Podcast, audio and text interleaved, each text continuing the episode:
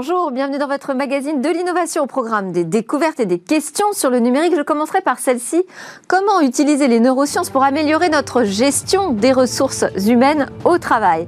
Et de quoi faut-il surtout se méfier? Alors on en parlera avec euh, ma première invitée, Renata Koura, dans quelques instants.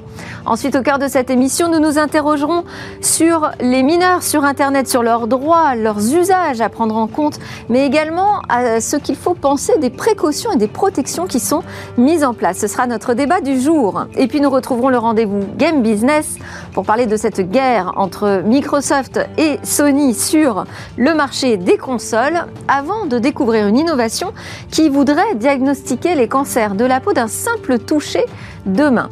Mais tout de suite, place à l'interview. Bonjour Renata Koura, vous êtes connectée avec nous depuis le Brésil, je vous en remercie.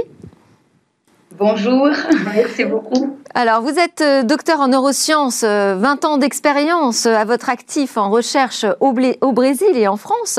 Vous accompagnez aujourd'hui des entreprises dans leur démarche managériale, mais également des particuliers dans leur évolution professionnelle.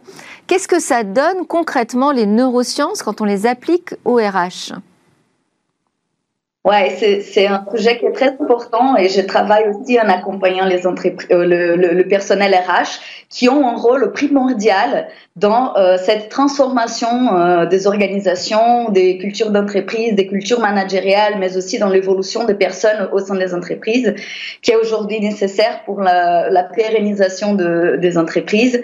Et euh, c'est que les neurosciences apportent, c'est une connaissance de la manière dont notre cerveau fonctionne euh, et comment on peut faire pour élargir notre niveau de conscience, ou plutôt renforcer le fonctionnement conscient de notre cerveau en détriment de la partie automatique.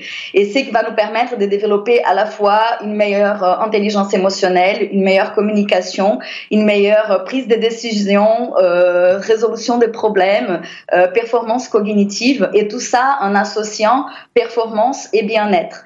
Et euh, le rôle de RH là-dedans, c'est qu'en utilisant toutes ces connaissances-là et en les déployant, ils puissent devenir des vrais accompagnateurs de personnes et euh, de leur carrière. Ça veut dire aussi euh, une gestion ultra personnalisée finalement des, ressources humaines, euh, appliquée au recrutement pour essayer d'avancer sur des choses concrètes. vous dites mm. qu'il faut aujourd'hui hacker le cerveau, c'est-à-dire oui, euh, hacker le cerveau, c'est justement euh, le fait de, comprendre que comme notre cerveau fonctionne à presque 100% de manière automatique, euh, on peut euh, décoder, on va dire, notre propre comportement, mais aussi celui des autres en aidant aussi les autres à euh, développer leurs connaissances d'eux-mêmes. Donc euh, l'idée c'est d'utiliser ou plutôt la façon de déployer les outils. Aujourd'hui on utilise beaucoup des tests euh, et on les utilise comme des étiquettes qu'on va mettre sur les gens en disant on est comme ci ou on est comme ça. Alors que quand on comprend le neurosciences, la façon dont notre système nerveux et notre cerveau fonctionnent, on comprend que notre cerveau il est plastique, il a une énorme capacité d'apprentissage, d'adaptation et de développement de compétences. Euh, l'usage des nouveaux outils euh, ou les déploiements différents des outils déjà existants, comme des tests déjà existants, euh, que ce soit des personnalités, que ce soit de, de, de, des styles comportementaux, mais aussi aujourd'hui, il y a d'autres choses basées sur des jeux, sur des réalités virtuelles, qui peuvent être très intéressantes pour véritablement voir les personnes et leurs compétences humaines plutôt que leurs compétences euh, techniques qui sont plus faciles à, acquérir euh, que les compétences humaines, euh, toujours en faisant très attention à l'aspect éthique pour ne pas tomber ni dans la discrimination ni dans l'invasion de l'intimité de des personnes. Mais c'est très important du coup de faire appel à des vrais professionnels en neurosciences parce qu'aujourd'hui, comme les neurosciences sont à la mode, on met aussi ces noms partout et assez souvent il y a des gens qui ne sont pas véritablement qualifiés. Et donc là, il y a aussi un danger. Euh, les neurosciences, elles sont hyper riches, mais elles ont des limitations parce que c'est une vraie science, donc elle évolue au fur et à mesure du temps. Et euh, l'idée, c'est d'appliquer des vraies connaissances basées sur la recherche scientifique euh, au comportement et au développement des compétences et au recrutement au quotidien. Oui, c'est vrai que l'ère de l'intelligence artificielle, les neurosciences sont vraiment devenues très et il faut faire attention à pas jouer aux apprentis sorciers et prendre des, des professionnels. J'imagine que c'est ce que vous recommandez. Alors vous avez écrit un ouvrage qui s'appelle Un autre regard sur la performance. Est-ce qu'on peut allier le bien-être et la performance au travail à travers les neurosciences? Oui, tout à fait. Ça, c'est l'objectif euh, parce que notre cerveau fonctionne mieux déjà euh, par la récompense. Euh, notre cerveau automatique, il interprète toutes choses comme menace ou récompense. Et donc, euh, la compréhension de ça, ça nous permet aussi de comprendre ce qui peut être reconnu comme une récompense par notre cerveau, dont les sentiments de reconnaissance, d'appartenance, les interactions sociales positives, la prise de décision, l'autonomie. Donc, euh, cette compréhension des besoins fondamentaux de notre cerveau dans, un point de vue humain plutôt que simplement physiologique, et qui va nous permettre aussi d'avoir une manière de manager, de gérer les gens aussi de manière plus personnalisée. Et euh, cette compréhension et cette gestion euh, de cette balance menace et récompense au quotidien, entre autres choses, vont nous permettre d'allier euh, bien-être et performance d'une manière durable. Parce qu'aujourd'hui en France, on a une idée de performance qui est opposé à bien-être, puisqu'on va jusqu'à l'épuisement pour avoir plus de résultats et plus en plus de résultats, alors que le fait de comprendre nos besoins euh, fondamentaux, émotionnels et, mentaux euh, va nous permettre de euh, être bien soi-même pour après être en mesure d'agir aussi en intelligence collective élargir notre conscience collective. Oui, euh, c'est vrai que euh, on a tendance à se dire si seulement, si seulement ça pouvait être vrai. Euh, est-ce que vous avez des petites techniques peut-être à partager qui nous permettraient de mettre en application nous-mêmes ou nos DRH très rapidement pour améliorer et faire que ce soit davantage compatible la performance au travail et le bien-être?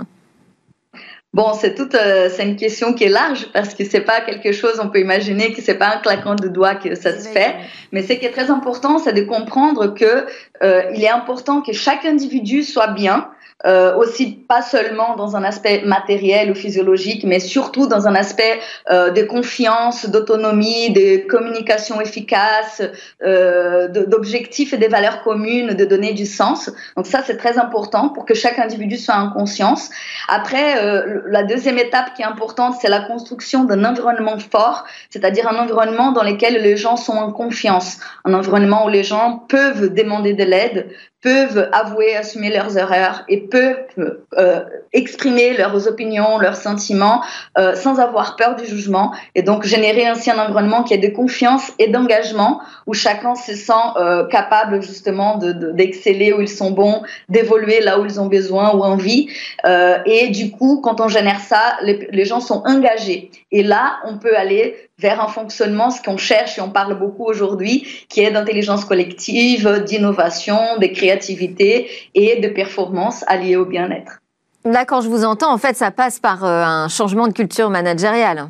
Ça passe par le haut. Il faut, il faut euh, donc éduquer euh, les managers et les dirigeants aux neurosciences.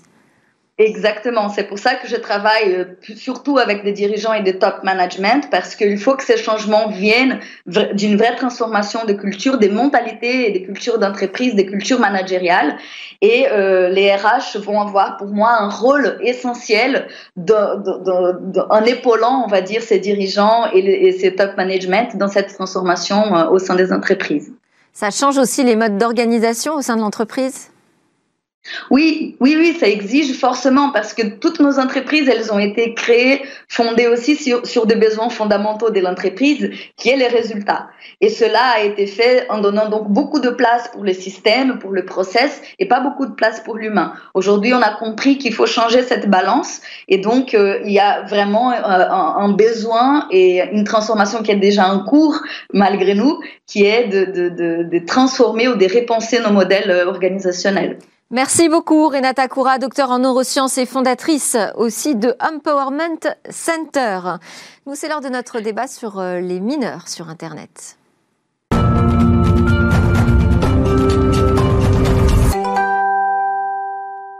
Quels sont les droits, mais quels sont également les usages à prendre en compte de la part des mineurs sur Internet et les protections euh, que nous avons euh, tous mis en place, car Internet n'est pas une zone de non-droit et on va le prouver euh, tout de suite avec Cyril Di Palma, fondateur et délégué général de Génération Numérique, qui est une association agréée par le ministère de l'Éducation nationale qui intervient dans les établissements scolaires pour mener des actions de prévention et de sensibilisation aux bons usages d'Internet.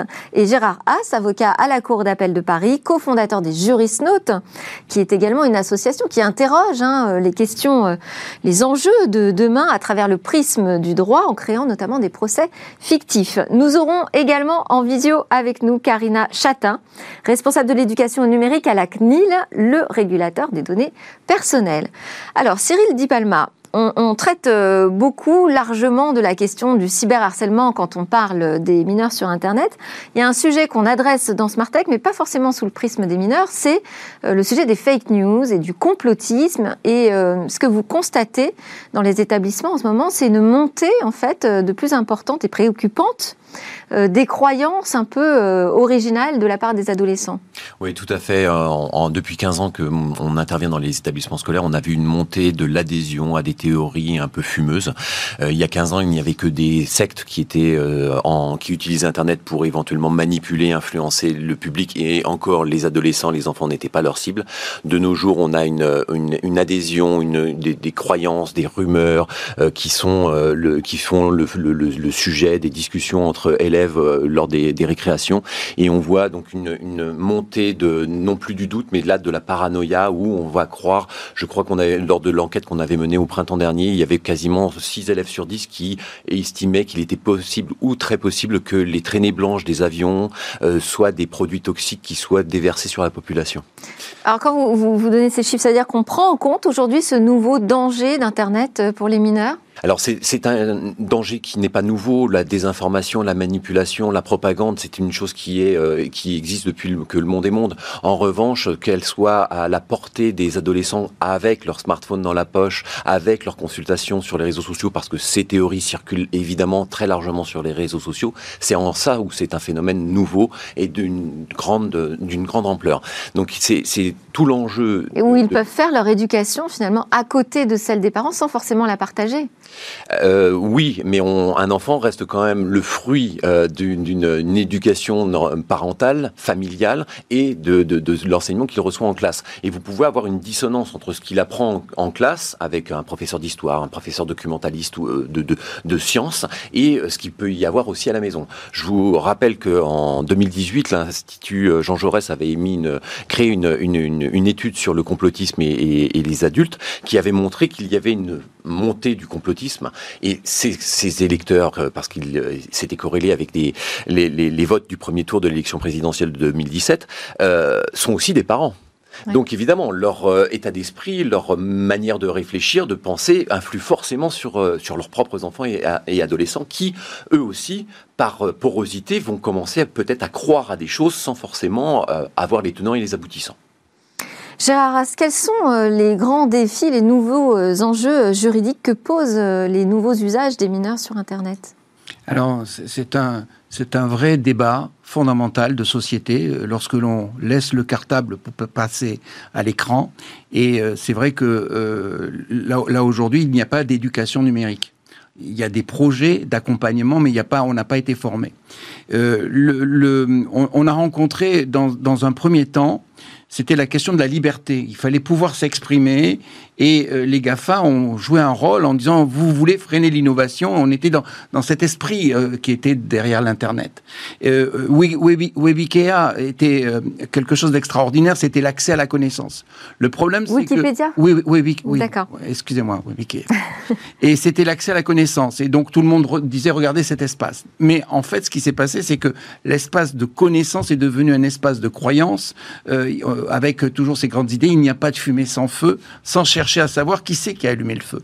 Et on a vu vraiment de vrais enjeux avec toute une série de théories. Et, comme on, le disait, on est passé, à un moment donné, c'était tenu par des sectes, essentiellement, qui faisaient du prosélytisme, pour aujourd'hui devenir en fait une place publique, une agora, mais sans contrôle. Donc il y a de vrais problèmes. Donc c'est un enjeu de régulation là sur absolument, absolument. Et euh, en fait, ce qui se ce qui se passe, c'est qu'Internet n'est pas une espace, un espace de non-droit. Il y a des règles et il faut trouver euh, des régulateurs qui en fait avaient confié aux plateformes la régulation. Et donc ça, c'est aussi un, un, vrai problème. Alors les problèmes d'irréputation, les problèmes de harcèlement, les problèmes euh, de revenge porn qui, qui, sont vraiment importants, de, de sexualité, euh, de harcèlement, et aussi la poubelle euh, en matière d'information où on n'a pas des journalistes. Et rappelons également que la liberté d'expression, telle qu'on la défend, c'est une liberté d'expression professionnelle qui est confiée à la presse. Euh, et donc, il y a de véritables enjeux derrière cela. On va donner la parole, avant de, vous la repasser, hein, Cyril Dipalma, à Karina Chatin, qui est donc euh, connectée avec nous, responsable de l'éducation euh, au numérique à la CNIL. Bonjour Karina Chatin. Bonjour. Alors vous, vous avez commandé euh, auprès de l'IFOP un sondage sur les pratiques numériques euh, des jeunes. Qu'est-ce qu'il en ressort? Est-ce que vous avez identifié euh, des risques qui étaient peut-être moins évidents à détecter? Et, ensuite, quel accompagnement vous recommandez? Moi, je crois que effectivement aujourd'hui, on peut dire que les usages numériques chez les jeunes sont de plus en plus massifs et de plus en plus précoces. On sait que 80% des 11-18 euh, sont sur YouTube et Snapchat. Et euh, les moins de 13 ans euh, ont un compte sur au moins un réseau social. Donc vous voyez qu'on a des usages qui sont massifs et de plus en plus précoces. Et donc ces jeunes sont confrontés évidemment à des risques lorsqu'ils vont sur Internet. Le cyberharcèlement, on en a parlé, l'usurpation d'identité, le piratage de comptes, ou encore par exemple l'exploitation euh, commerciale de leurs données personnelles. Et donc, bien évidemment, nous, on considère que euh, les mineurs sont euh, des populations très vulnérables dans le monde numérique et donc il convient de les protéger. Et donc, il y a cet aspect de protection, mais il y a aussi l'idée que le mineur a des droits.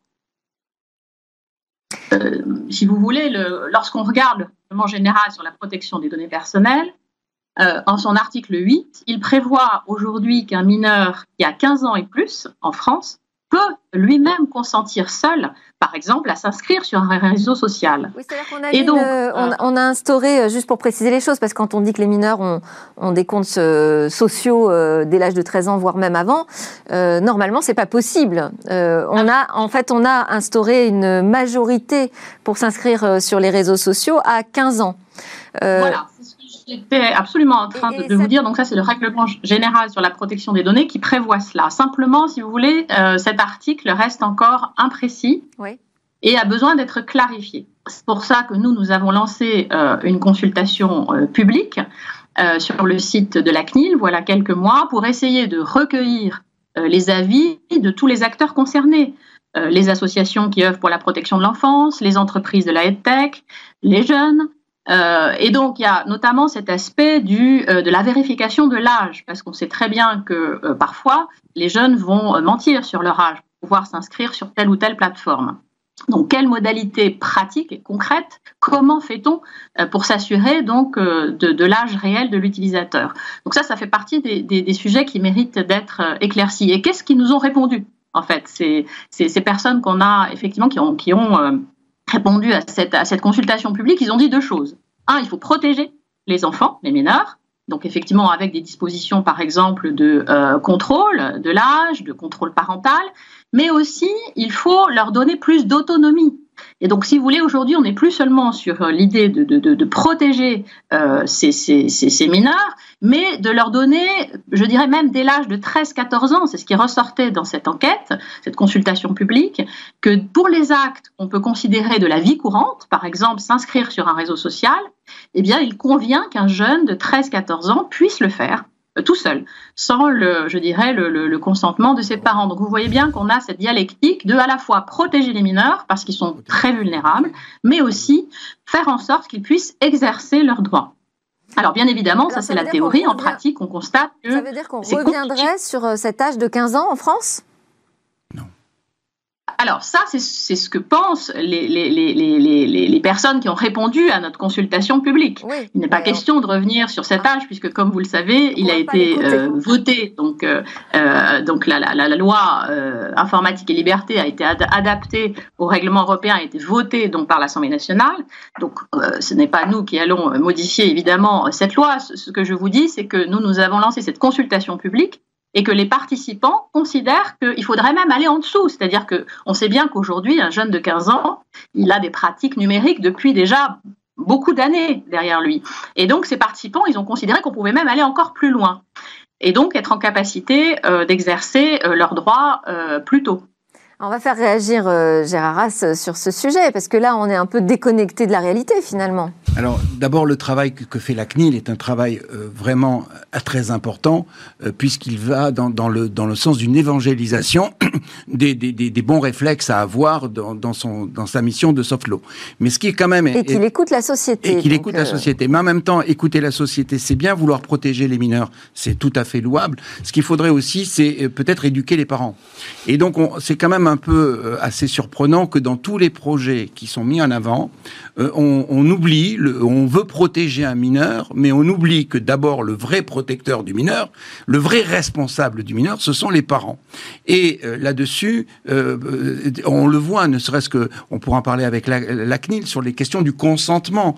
Ça, c'est tout à fait. Alors, on va avoir une démarche de consentement avec quelqu'un qui n'est pas capable. avant 15 ans, qu'est-ce qui se passe? Donc, il y a une question sur le, les parents et leur responsabilité. Et là, il y a un abandon des parents. Les, les, les, parents aujourd'hui laissent, laissent leurs enfants euh, dans l'univers numérique. Et j'allais dire, l'écran est dangereux. ils vont pas pouvoir cliquer sur toutes les bannières de cookies euh, à chaque fois que leur enfant se connecte sur un site. Hein. Et, surtout, ce qu'il faut voir, ce qu'il faut voir, c'est que dans l'économie numérique, on est dans un dans une nouvelle démarche. C'est plus l'écran il ne faut pas se protéger de l'écran, il faut se protéger des connexions. Et en fait, on est sur un marché, c'est le marché de la connexion. Et donc, c'est là où il y a un véritable enjeu, et c'est là où l'éducation est tout à fait importante. Cyril Di Palma. Oui, je voulais réagir. On, est en train de parler en fait de régulation, de, de, de, droit, et euh, tout ne passe pas par la régulation. Mm. Euh, il y a quelques semaines où on a tous entendu parler d'un pseudo-documentaire qui a euh, beaucoup fonctionné, notamment sur YouTube. Je Je voulais pas le citer pour pas lui faire de bah publicité. Oui, mais si on parle de régulation et de, on, pourrait se dire mais pourquoi est-ce que ce, contenu est publié? Mais en fait, quand vous le regardez, il n'y a pas, qu'est-ce qu'il y a? Il n'y a pas quoi que ce soit d'illégal dans ce qui est dit. Donc il n'y a pas matière à l'interdire. Donc tout passe par le rôle de l'internaute, du mineur de comprendre et de, et de, son, de ses parents de, de, comprendre et de faire comprendre que ce qui est dit, montré et essayé d'argumenter de, au sein de ce documentaire n'est pas forcément fondé. Euh, donc là, c'est en fait tout le rôle de l'éducation.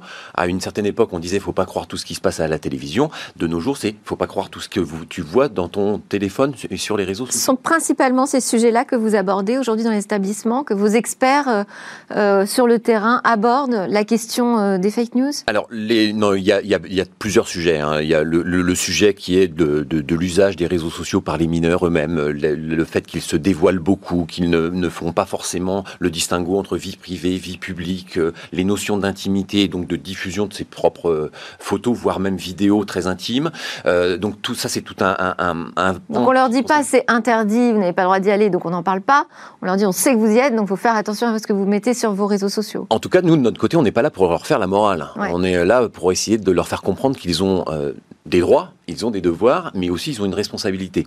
Euh, on essaye aussi, dans notre démarche, d'informer les éducateurs, c'est-à-dire les, professeurs qui ont besoin d'être accompagnés sur ce sujet, et les parents. Euh, et là, c'est tout l'enjeu aussi de faire comprendre aux parents que leurs propres usages d'Internet, c'est-à-dire Outlook, euh, le SNCF, et de faire des recherches sur Wikipédia ou Google, c'est pas forcément les mêmes usages que leurs propres enfants. Ils vont pas voir les mêmes choses. Et donc, un parent n'est pas forcément, ne se rend pas compte aujourd'hui, dans sa globalité, que les usages de ses enfants enfant présente éventuellement des risques. Donc c'est tout un enjeu de faire comprendre ce qu'il y a dans l'envers du décor, les enjeux qui se posent derrière, aussi bien pour soi-même, mais aussi en termes de, société. Et on parlait de, fake news et de complotisme et de déstabilisation. Et ben c'est tout un ensemble. Et l'éducation n'est pas faite par une seule personne, c'est pas fait par l'école, c'est pas fait que par les parents, c'est fait par un, cet ensemble d'organismes et de structures. Euh, Karina Chatin, à propos des droits euh, des mineurs, donc ils ont euh, des droits, ils ont le droit, par exemple, j'évoquais les, les, bannières de cookies, ils ont le droit de refuser de partager leurs données personnelles. Est-ce qu'ils sont au courant de cela? Est-ce qu'il y a une information là-dessus? Alors, justement, l'objet, si vous voulez, de cette consultation publique dont j'ai parlé, c'est donc de recueillir un ensemble d'informations pour ensuite produire des conseils pratiques euh, sur notre site. Donc, on va faire une information euh, à l'endroit des mineurs et des parents pour effectivement euh, expliquer quels sont les droits euh, des 15 ans et plus aujourd'hui dans l'univers numérique. Mais je voudrais juste revenir euh, sur l'éducation des parents, puisque donc euh, l'intervenant, Monsieur Haas, a, a, évoqué donc le rôle de la CNIL. vous savez, la CNIL dès 2013, elle a fait de l'éducation au numérique une priorité stratégique de son action.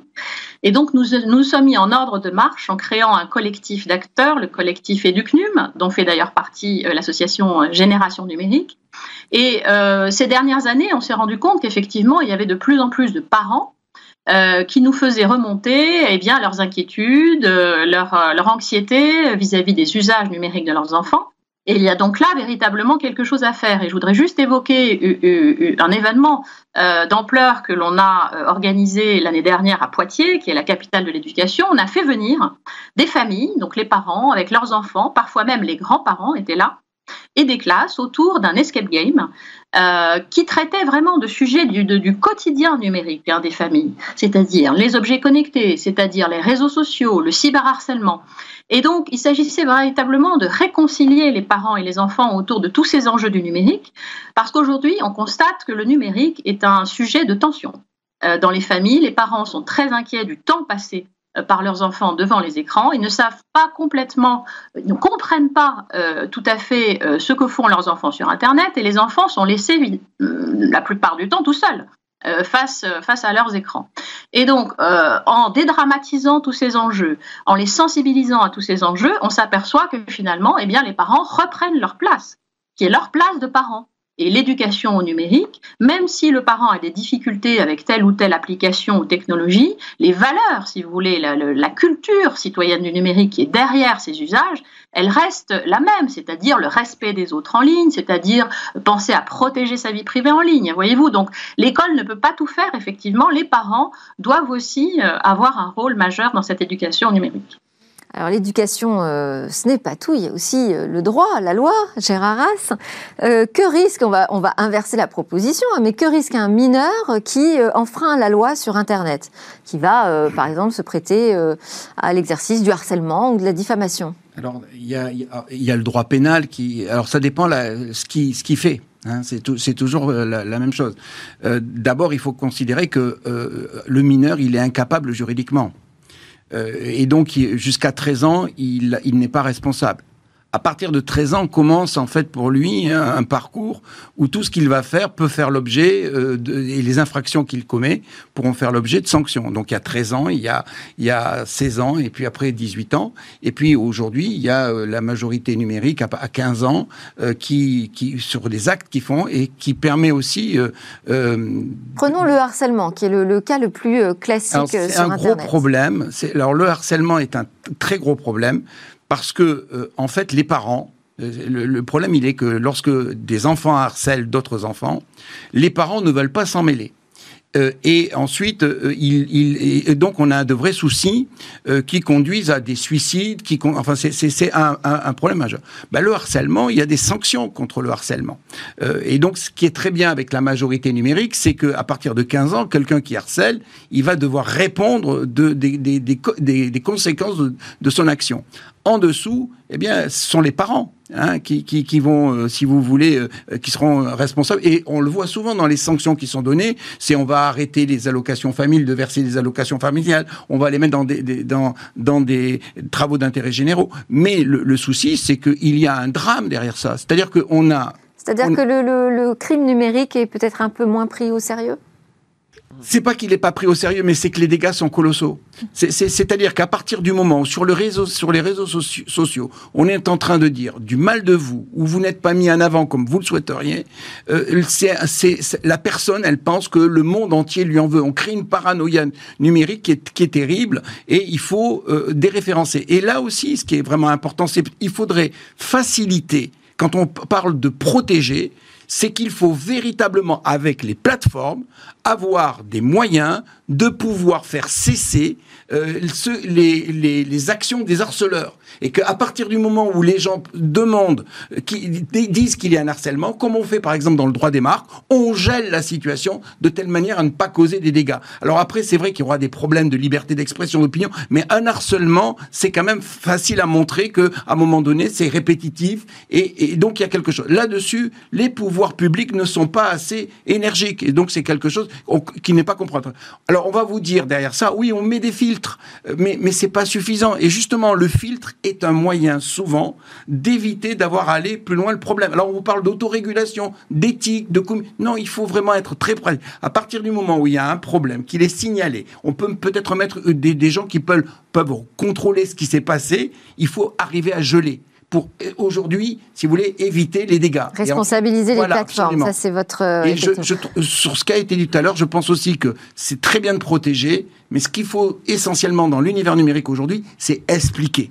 Est-ce qu'on protège suffisamment aussi les mineurs euh, du, des criminels euh, sexuels, des contenus pédopornographiques auxquels visiblement on arrive à accéder quand même?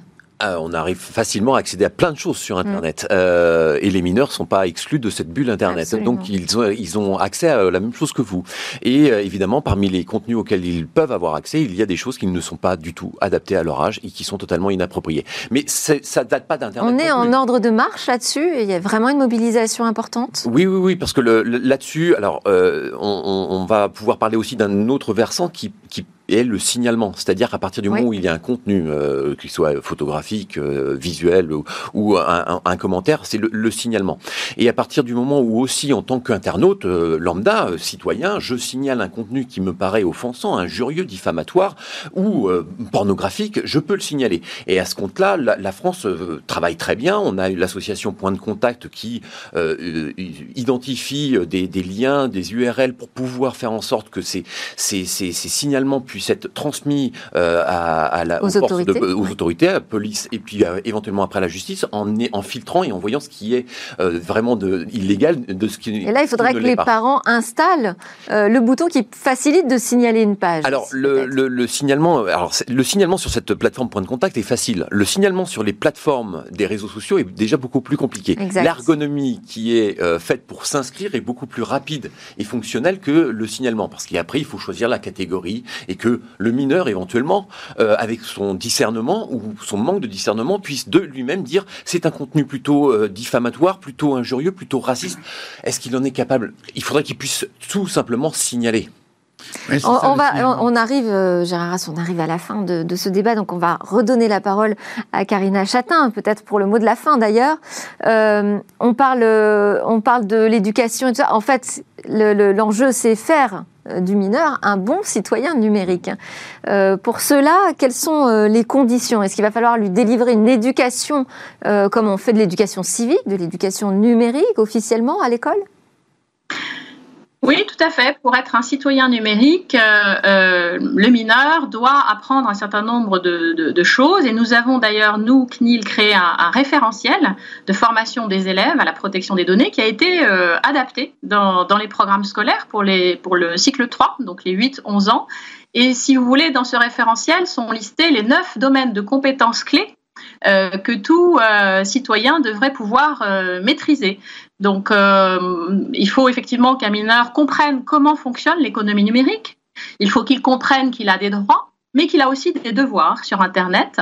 Et donc, moi, je, vous êtes en train de passer la vidéo du Rire jaune. Effectivement, ça fait partie des, supports hein, que, la CNIL, en partenariat avec la MGN, a pu euh, euh, élaborer pour sensibiliser les collégiens hein, à bien protéger leur vie privée sur Internet. Mais nous avons bien d'autres euh, supports, vidéos, quiz à l'attention des jeunes. Et moi, je voudrais juste terminer sur une note positive, parce qu'on a beaucoup l'habitude de, de décrier le numérique euh, de, de, parler des dangers du numérique, mais je crois qu'il faut garder un discours tout à fait euh, équilibré sur le numérique, euh, considérer qu'il apporte des choses tout à fait positives à l'individu et en même temps être conscient quand même des risques et savoir s'en prémunir. Merci beaucoup Karina Chatin, responsable de l'éducation numérique à la CNIL, Cyril Di Palma, fondateur et délégué général de Génération Numérique, et Gérard Haas, avocat à la Cour d'appel de Paris et cofondateur des Juris Notes.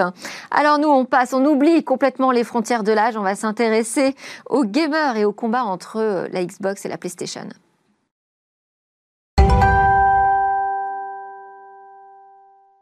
Nous sommes de retour sur le plateau de Smartech pour notre rendez-vous Game Business avec Guillaume Monteux, président de Gatsby, société spécialisée dans l'in-game advertising. Bonjour Guillaume. Bonjour Delphine. Alors cette semaine, vous vouliez revenir sur la nature de la guerre qui oppose Microsoft et Sony sur le marché des consoles. Eh oui, ce sont deux géants industriels qui s'affrontent dans une guerre commerciale sans merci. D'un côté Microsoft, de l'autre côté Sony. Et même parmi les géants, il y a des grands géants et il y a des petits géants. Sony, la market capitalisation de Sony, c'est 118 euh, milliards de dollars. La market capitalisation de Microsoft, c'est 1163 milliards de dollars. 14 fois plus grand que Sony. Ça veut dire quoi? Ça veut dire que Microsoft ne joue pas avec les mêmes moyens que Sony dans cette guerre, mais ça veut dire aussi que les conséquences de cette guerre ne sont pas les mêmes pour Microsoft et pour Sony. Pourquoi? Parce que Sony, le, le, le, le, business du gaming chez Sony, c'est 25% de son chiffre d'affaires. Le business euh, du gaming chez Microsoft, c'est 2, 3, 4%. Donc ça veut dire qu'ils n'ont pas forcément la même stratégie. On va commencer par Sony.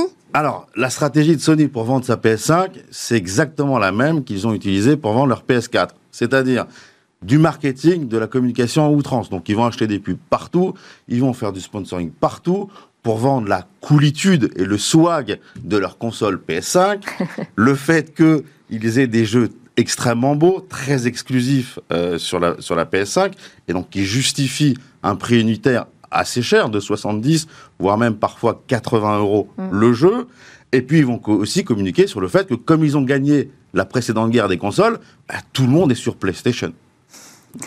Et du côté de Microsoft Alors, Microsoft, euh, la stratégie, bah, il faut qu'elle change pour cette nouvelle console. Parce que si s'ils font le même jeu que Sony, bah, ils vont la perdre comme ils ont perdu euh, la guerre précédente. Donc, comment faire mal à Sony? Bah, Ils peuvent pas faire mal sur les caractéristiques de la console, ni sur le prix de la console, puisque là, les deux constructeurs sont rigoureusement, on va dire, presque identiques. Ils peuvent pas dire que chez eux il y a plus de joueurs, puisque c'est pas vrai. Les, jeux, les joueurs sont plutôt chez Sony que chez Microsoft. Donc ils vont essayer de faire mal sur les jeux.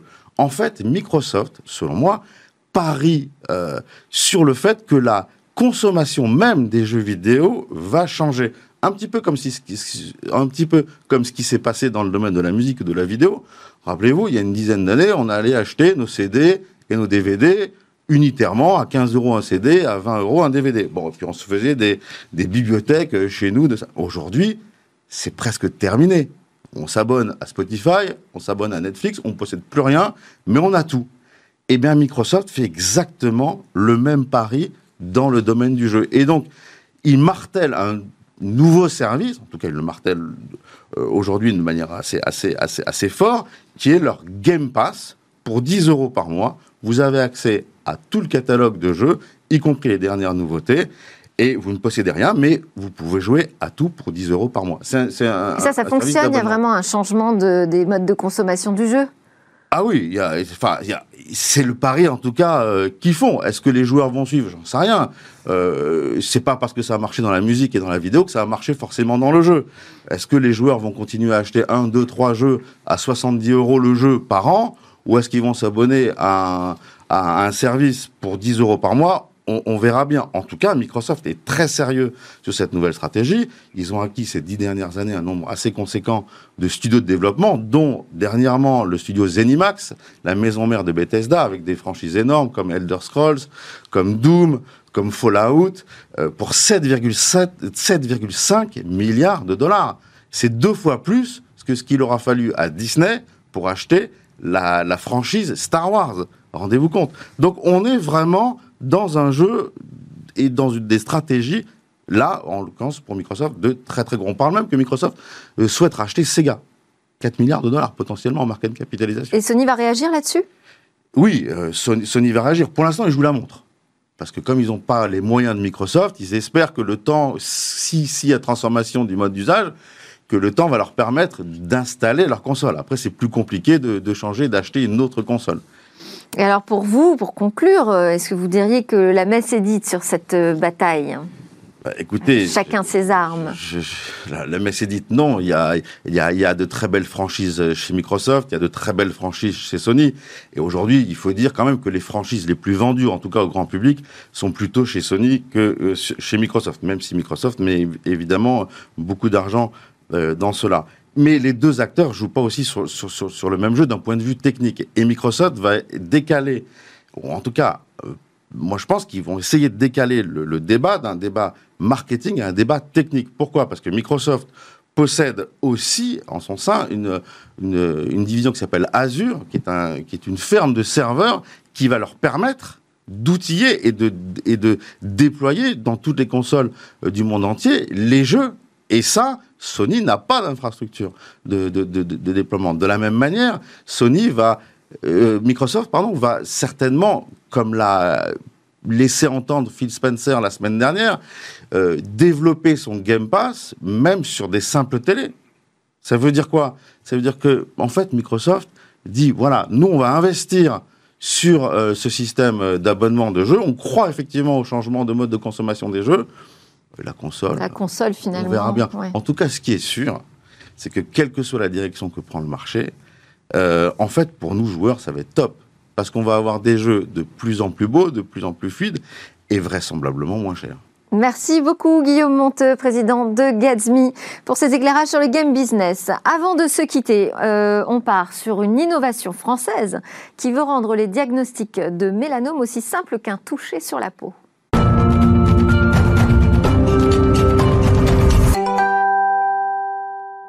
À quoi ressemblera demain chaque jour Cécilia Sévry nous livre l'une de ses trouvailles. Alors aujourd'hui, depuis son lieu de confinement, elle veut nous parler d'un détecteur non, invasif, quasi instantané de détection des cancers de la peau. On regarde. Bonjour Delphine, aujourd'hui je vous parle d'une innovation qui pourrait révolutionner la détection du cancer de la peau. C'est le cancer le plus répandu au monde aujourd'hui et la plupart du temps pour le diagnostiquer on utilise une biopsie. Mais une biopsie c'est une procédure invasive et surtout les résultats sont tardifs, au minimum deux semaines. Pourtant dans ces cas-là c'est très important d'aller vite. Si on prend l'exemple d'un mélanome, si on le détecte au stade 1 le plus tôt possible, le patient a alors encore un taux de survie de 98%. Alors Damae Medical, une start-up française, a créé une solution qui permet un diagnostic en temps réel. Euh, c'est une sonde portable capable d'analyser la peau avec un simple contact avec le patient. L'idée, c'est de pouvoir observer la peau en profondeur, mais sans méthode invasive. Et puis, c'est assez intéressant parce que l'approche de cette startup, en fait, est assez étonnante. Euh, elle est allée chercher des solutions du côté de l'imagerie optique dans l'ophtalmologie. Euh, concrètement, cette technologie, elle regroupe deux solutions. D'abord, il y a euh, ce qu'on appelle l'OCT. Alors, c'est la tomographie par cohérence optique. Concrètement, c'est une technique d'imagerie basée sur l'interférence de deux faisceaux de lumière dont l'un est réfléchi par le tissu à analyser. cette technique va réaliser des coupes optiques verticales avec une profondeur d'exploration de l'ordre du millimètre. Puis on couple à ça une deuxième solution, c'est la MCR, la microscopie confocale euh, par réflectance. Euh, ça a l'air obscur, mais en fait c'est assez simple. Euh, cette technique consiste à imager un tissu point par point en éliminant la lumière parasite qu'il pourrait y avoir à l'aide d'une simple fente placée entre la cible et l'objectif. Cette technique-là encore réalise des coupes optiques, mais ici horizontales, avec une résolution cellulaire toujours très très importante. Euh, résultat, on obtient avec tout ça, dans une seule sonde, une visualisation 3D jusqu'au derme. Et surtout, cette visualisation, elle est à l'échelle cellulaire de tous les types de cancers, et il y en a deux, ce sont les mélanomes et les carcinomes. Alors pour être clair, hein, cette sonde n'a pas vocation à remplacer la biopsie complètement. cet outil permet de limiter le nombre de biopsies réalisées en posant un premier diagnostic de façon beaucoup plus rapide, c'est important, mais aussi de façon plus large à plus de patients. Ensuite, cette sonde, elle permet aussi de, de suivre l'évolution après l'engagement d'un traitement, l'évolution de l'effet du traitement sur le corps, sur cette maladie, euh, ce cancer de la peau. Alors aujourd'hui, une quinzaine d'hôpitaux euh, dans cinq pays différents dans le monde testent cette technologie. Plusieurs publications ont déjà démontré la supériorité sanitaire de cette innovation. Et ce produit qui a obtenu le marquage CE l'année dernière vient tout juste officiellement euh, d'être commercialisé en Europe. Voilà, c'était donc euh, l'innovation du jour, une sonde capable de détecter les cancers de la peau. Euh, je vous propose de vous retrouver demain avec une nouvelle innovation et tout de suite, c'est le lab. Avec plaisir pour une nouvelle innovation euh, demain. Effectivement, Cécilia Sévry, on va la retrouver dans quelques instants pour le Lab Startup. Merci à tous de nous avoir suivis. Je vous dis à demain pour de nouvelles discussions sur la tech.